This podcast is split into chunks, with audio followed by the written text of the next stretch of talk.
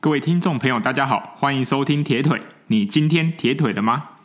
想必大家在听到这一集的时候，其实应该已经完成台北马前最后一次的质量课表。嗯，因此这一集的节目将告诉大家如何在关键的最后一个星期当中，调整出最佳的状态，站在市政府前的起跑线上。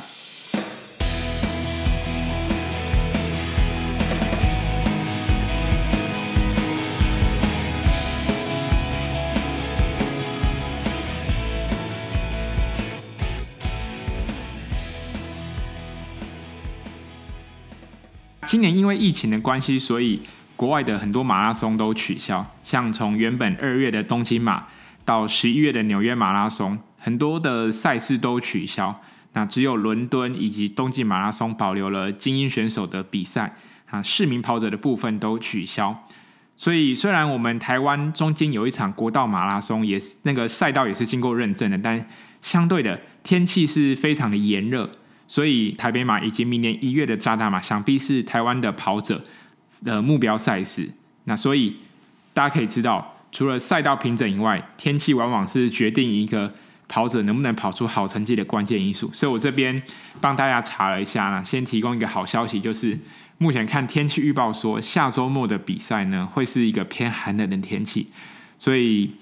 至少在赛道上都 OK。那天气。老天爷很帮忙，就希望每个人都可以跑出最佳的状态。那我这边来帮大家做几个方向来做讨论。那中间有些是我自己的个人经验。那当然，我想不论你是精英跑者，或是一般的市民跑者，或是只是追求快乐的一个跑者，我想都听听看。有些是我自己的经验啊，有些是参考别人的，跟大家分享从饮食、训练，甚至如何放松到生活作息的调整。以及这边帮大家整理了一些赛道的重点，还有比赛当天要做的一些事情跟一些小叮咛，让大家可以在赛前的最后一周调整出最佳的状态，然后健健康康的站在起跑线上跑出好成绩。好，那这边来聊一下，就是有关于饮食的部分。我想，嗯、很多人都听过，就是在比马拉松的前一个礼拜，所谓的肝糖超补法。那对我而言，我觉得这个。方法呢，我觉得适用于就是追求成绩的选手。你可能马拉松可能在三个半小时以内的选手，我自己觉得比较适合这样的饮食方式。那如果你可能三个半小时以后，甚至四个小时、五个小时，那只追求完赛的跑者，我是不太建议用这种方法，因为平常没有习惯，或是如果你过去参加一些赛事没有用这样子的方法，我觉得。也不要冒太大的风险去尝试，因为一个饮食真的会影响到人的身体，甚至人影响人的心情跟人的情绪。所以，如果平常或是之前没有去尝试这样子的方式，个人建议就是正常饮食就好。那我自己归类的重点就是，第一个就是吃自己熟悉的食物，那像垃圾食物啊、炸鸡或是。手摇杯饮料，我觉得这种东西就留到比赛之后，这个礼拜就好好的吃一些你自己熟悉的食物，这样就 OK。那如果可以的话，赛前两天就多摄取淀粉，减少一些纤维的摄取，因为纤维可能会让肠胃做更多的活动，那避免比赛当天肠胃运作得太顺畅，然后导致。呃，肚子不舒服的情况产生，所以可以减少一些那个纤维的摄取，那减少蛋白质。赛前两天再多摄取一些淀粉，像我个人很喜欢吃的，就是像炒饭，我自己觉得或者意大利，像国外去国外比赛啊，呃，因为国外没有那种饭类比较少，所以一般像去欧洲国家比赛，或是去美国，我之前比六大马去这两个地方的时候，都是吃他们会喜欢吃披萨或是吃意大利面。来作为他们淀粉的摄取，还有一个很重要的一点是咖啡因这个部分，我自己有上网查了一些文章，就是我想咖啡已经成为一般我们生活的已经习惯之一，有人可能早上喝一杯，中午过后下午也要喝一杯咖啡，然后才不会想睡觉。那这边我自己给大家的建议是，其实平常都是喝一杯咖啡，那其实不太会影响。那如果你是平常是一天要喝早上一杯，下午也一杯，那我可以建议大家可以把下午的那一杯咖啡把它先减量做调整。其实不会因为说你这个礼拜哦每天都喝咖啡，那在比赛礼拜天的那天喝了咖啡会有摄取比较少咖啡因的现象。对，所以就是减量就好，然后也不要因为有因为有些人可能不喝咖啡，精神比较不济，会影响到他的工作状态。我觉得也不用，就正常就好。那如果你自己平常喝咖啡的量又比平常人还多的话，那可以做一些减量，那是没有问题的。好，第二个就是谈到训练的部分，我觉得训练的重点当然就是减量，减量是这个礼拜的关键，因为你这个礼拜。做再多的质量课表，其实也已经于事无补。很多的，我想过去大家跑的间歇啊，或是跑配速，甚至长距离，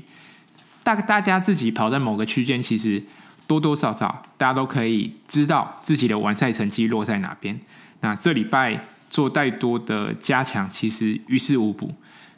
所以我觉得更重要的不是跑什么样的课表，而是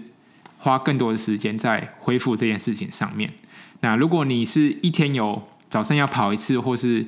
早上跑一次，中午可能也会小跑一下。然后如果是早上跑一次，晚上跑一次，一天有两次以上练习习惯的跑者，我觉得可以改成一天一次就好了。那就是以轻松跑为主，怕跑感会跑掉，我觉得可以在星期二或是星期三早到操场跑一个一 K 到三 K 的配速跑即可，那就是跑你的 Tempo Run，就是跑你。马拉松配速的这个速度来测试一下身体的反应。如果这样子的，你身体的感觉是轻松的，那我觉得这样子的配速就适合你。想必它是可以在比赛当天能够发挥出来的。那如果你在星期二或星期三跑出来的配速，可能会觉得哎，有一点点喘，或是你跟不太上，那自己要去调整一下。嗯，可能在比赛当天去降一点点配速。那如果觉得不想降配速，那可能在过后面的几天再做多休息。这几天的轻松跑之后，可以加一些些些的冲刺，让身体的反应不要掉太多。就是轻松跑，那后面的冲刺可能就冲两趟的一百公尺，OK，让身体的反应不要掉太多。那最后一点提醒大家，就是休息多一点，绝对比运动多一点来得好上许多。因为其实我们身体需要的休息比你想象中的还更多。因此，在训练的部分，重点就是回到那一句话：减量。好，那接下来谈到放松的部分，因为大家都知道，除了减量，还是希望整个身体的肌肉能够放松。就按照你平常按摩的节奏，你可能拿滚筒啊，拿拉筋的绳子。然后多做这样子的一些放松，我觉得就很 OK。那我自己还会到像公司附近有运动中心，家里附近有运动中心，或是有游泳池的，可以去泡泡冷热水交替去做放松，然后也放也流流汗。那在放松过后，其实也可以帮助睡眠。因为谈到睡眠，就要谈到生活作息调整。那是在这个礼拜开始，我就是尽量建议大家就是早睡。早起，把整个生活作息调整到像比赛当天一样。你可能尽量维持在诶九点半过后，就不要太从事一些呃激烈的运动，然后维持这样子的一个感觉到礼拜六的晚上，然后礼拜天可以也是早起，精神好的呃去参加一场马拉松这样子。那如果你真的睡不着，或是你比赛前一天睡不着，或是你平常你早睡睡不着的话，我可以。建议你可以喝牛奶，或是听铁腿哦，没有没有没有没有听铁腿，听一些舒眠的音乐可以帮助入睡，这是我自己的一些方法。那谈到之前的放松，你拿滚筒啊、拉筋也可以帮助我们的睡眠。好，接下来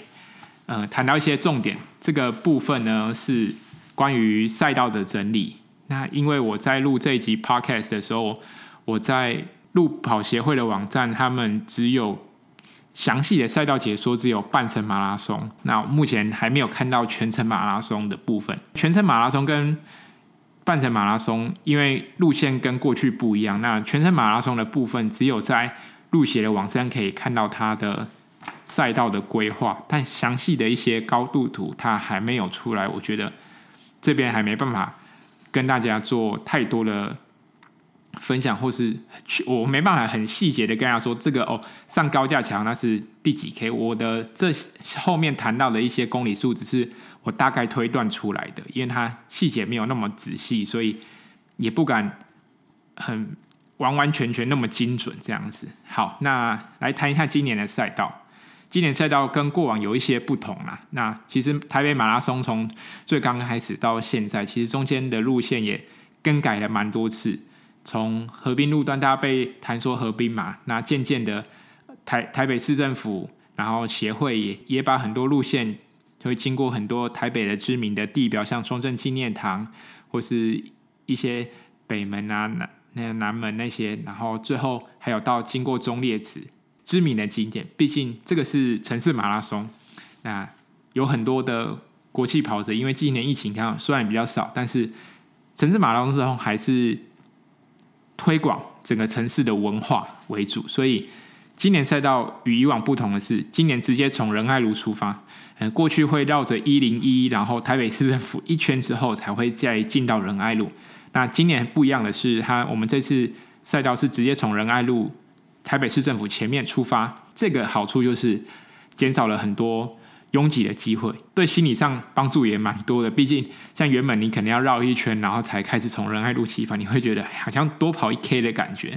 所以，从仁爱路出发最好的一点就是不会那么拥挤，赛道比较大。那这时候就要注意，嗯，不要暴冲哦，宁可前面跑慢一点，然后不要前面跑得太快，后面会收不回来。好，那再次谈到全程马拉松的部分，我自己。看完了这次的路线，我觉得它不是一个太好跑的赛道，就是相对于半程马拉松，要在全程马拉松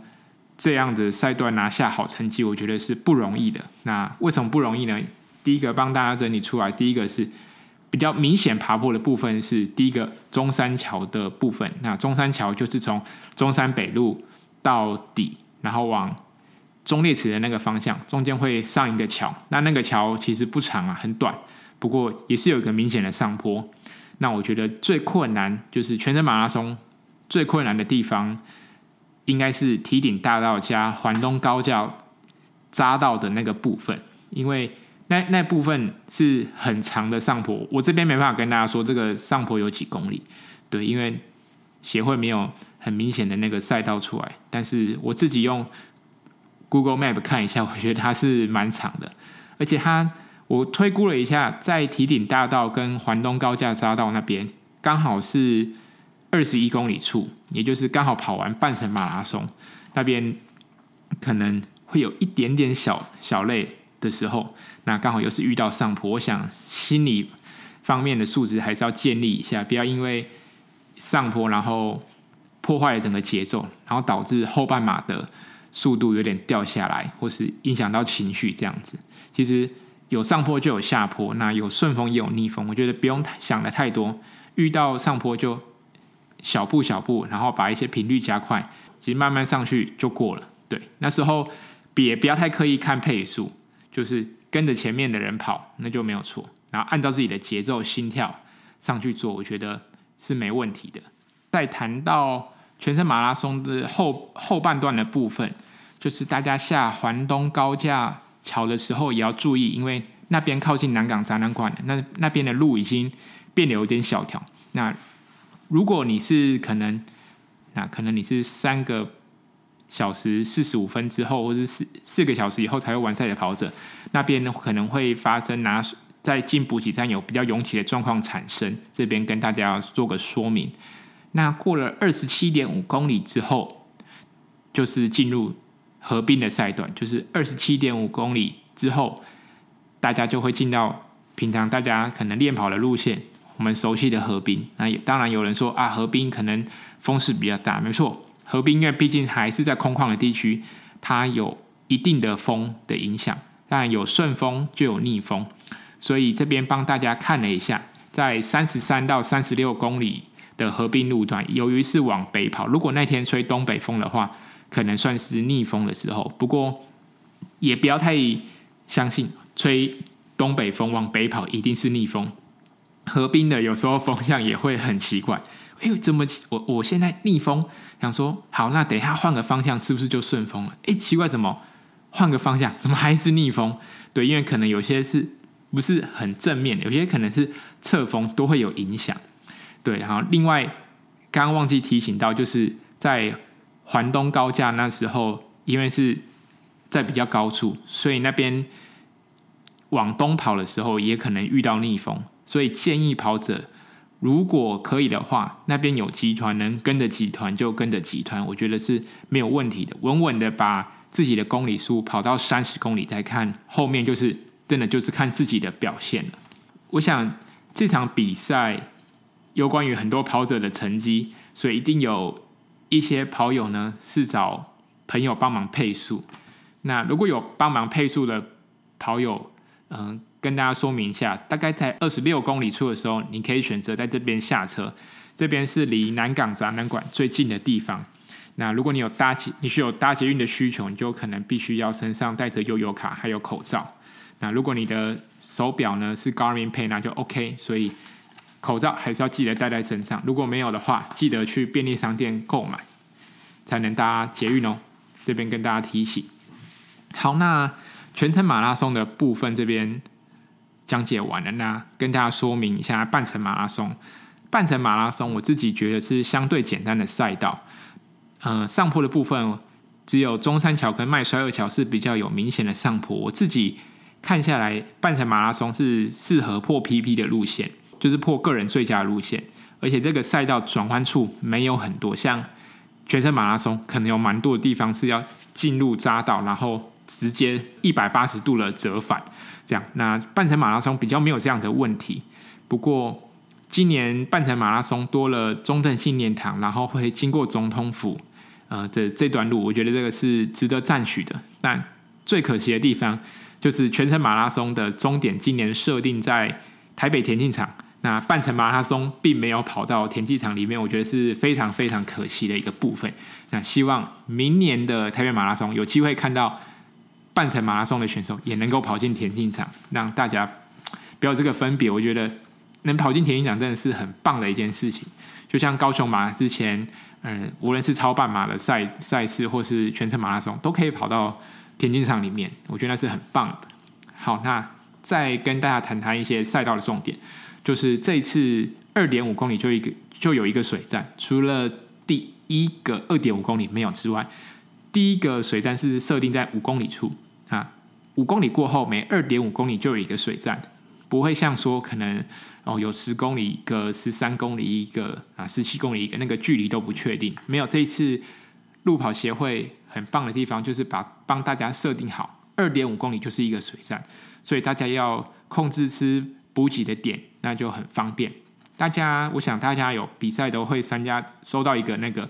说明书，上面都有一些。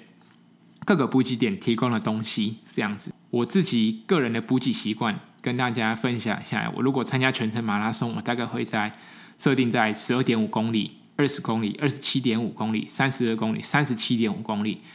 吃胶这样子。所以我想算一下，一二三四五，总共吃了五次胶，要加上你可能拿胶会掉，所以你身上可能是我的话，可能就会准备六个果胶这样子。再提醒大家，我除了带果胶之外，我建议也可以带个盐锭。虽然那天天气预计是好的，但是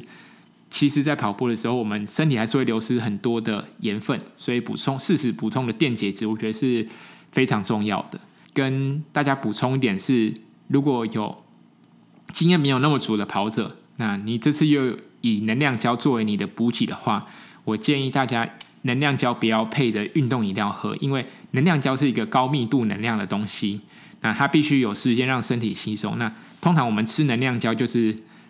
要，因为这个能量胶是糖类，那要消化这个糖类就是靠水，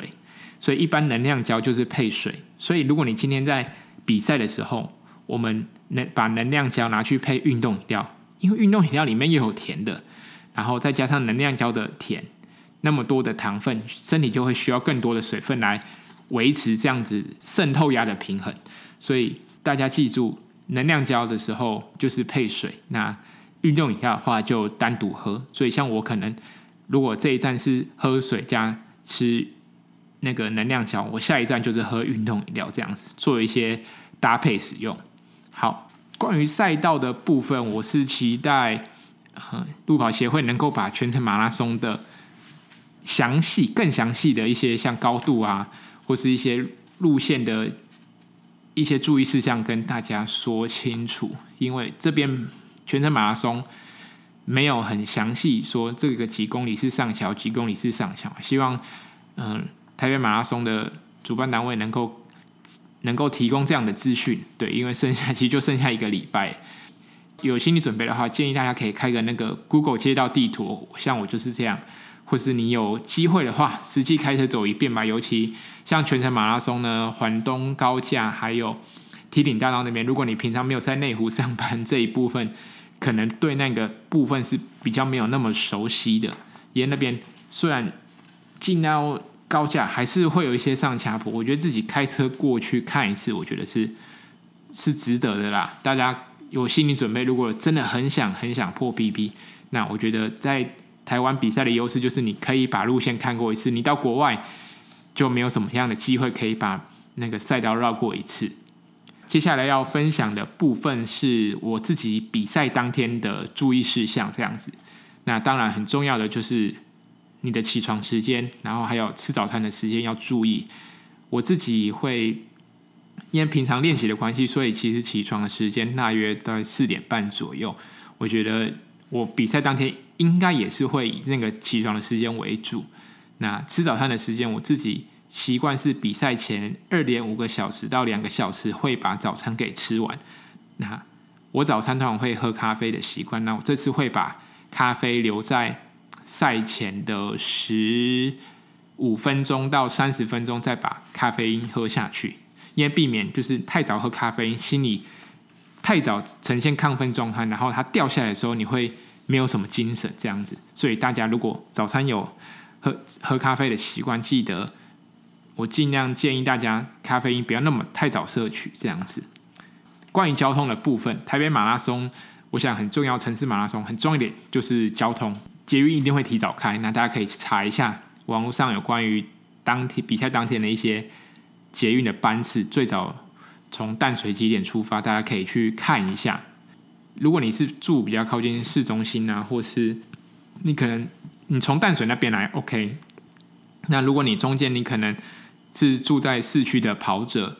或是你是从其他地方来住在市区的跑者，搭那个大众交通运输，你可能会遇到就是人很拥挤，所以你必须站得到会场的一些状况产生。台北还有一个很棒的东西可以使用是 GoShare，如果你可以骑 GoShare 到会场附近找车位，但是因为我去年自己骑过。市政府附近要找到车位真的不容易，那边真的算是很精华的地段，所以可能要找车位需要花一点点的时间。但至少它的好处是不用挤在就是捷运站里面。如果大家是一群人去参加比赛的话，我我自己是建议跟朋友一起包一台计程车，那在计程车上也可以稍作休息，顺便。小补休一下，这样子，我觉得这个是很 OK。大家分一些钱，搭计程车过去，我觉得是最快、最顺畅，也是最舒服的方式。我推荐给大家。OK，那因为台北马拉松这次的主会场的起点跟终点是不一样的，所以大家在号码布上有标注，大家去看一下自己的背号，上面有些是计物的位置，有些是起跑的位置，要确认清楚。有一些，我看一下，帮大家看一下计物的时间。全程马拉松是四点半到六点，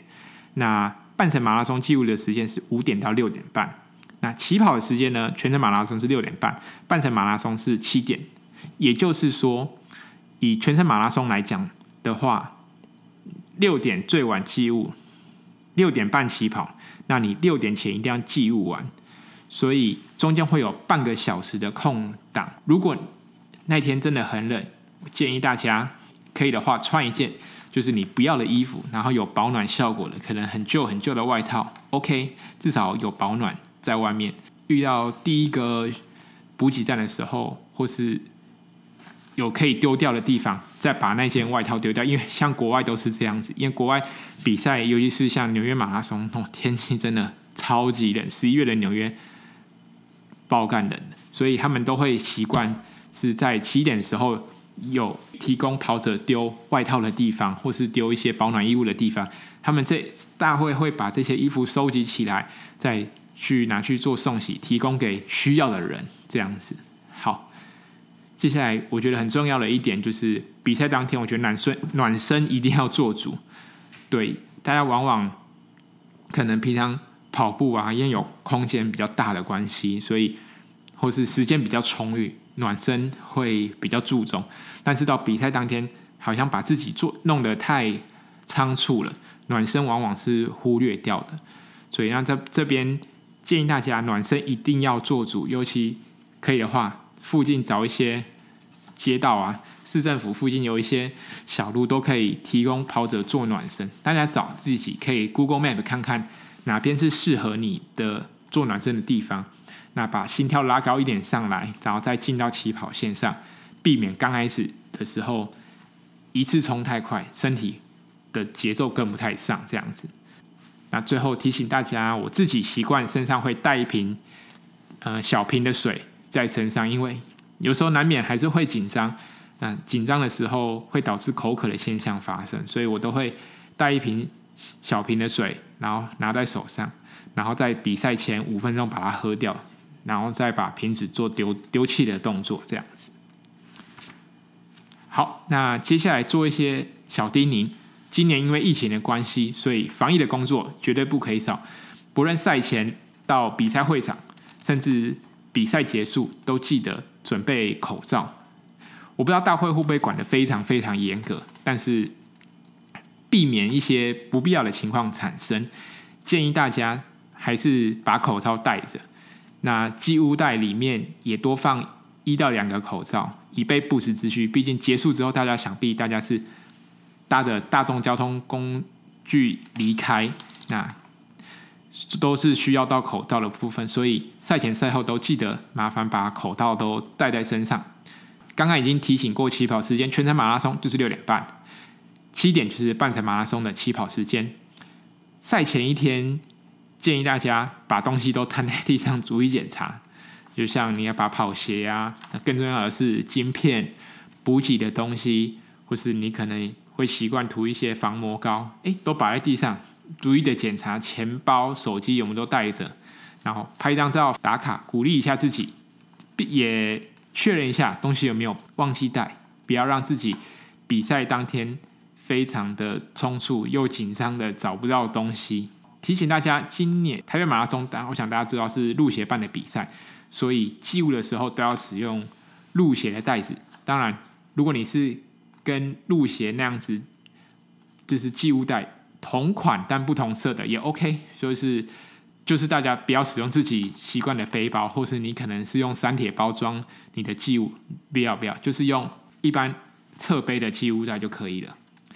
好，再提醒一次，赛前一周不要吃不习惯食物，不要穿不熟悉的跑鞋，按部就班的把自己的工作做好，把家庭照顾好，健康的站在起跑线上就对了。那这边推荐一篇文章是。那个许丽杰写的，那在大家在运动笔记上可以搜寻那个文章。文章的主题是以台北马拉松为例，谈赛前一周准备。那大家可以参考一下这篇文章。虽然他那时候写的马拉松的路线跟现在已经很不一样了，对，不过大家还可以还是可以拿来做参考。好，最后谈谈一些自己过去比赛的心态调整。我觉得大家。放轻松的面对，得失心不要太重，然后当做这场比赛是出去跑一个 long run 就好了。对，我觉得大家，我想很多课表三，有人长距离可能跑到三十、三十五 K，过去那么多次的训练，我想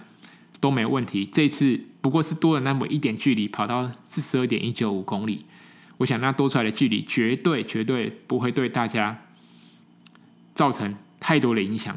没错吧？我觉得大家也不要想说一定要达到什么样的成绩。我觉得比较好的心态是，像一般国外的选手，他比较会设定是说，那我希望这里这次是不是有进步的？就算哪次进步一秒钟也好，一分钟也好。你看，像精英选手，他真的是为了那个几分几秒在斤斤计较。那我觉得大家是，呃，市民跑者只要有进步，我想那都是对自己一种肯定。那送给大家一句话：那跑赢是一种相对的概念，站在起跑线上是一种绝对的承诺。我想过去大家准备台北马拉松，应该是从七八月的基础期开始，到现在十二月要比赛。当初七八月的时候，天气很热，然后进入到秋天，这样子整整四五个月，大家都撑过来了。我想，其实无论好坏，能平安的站在起跑线上，真的就是对自己的一种肯定。这边预祝大家都能跑出自己心目中的理想的成绩。好，今天的节目就差不多到这边。如果你喜欢我的节目的话，麻烦可以到 Apple Podcast 给我五星推报，或是给我评论留言，或是在 SoundOut 还有 Spotify 给我追踪。谢谢你的收听，预祝大家台北马能跑出好成绩，再见。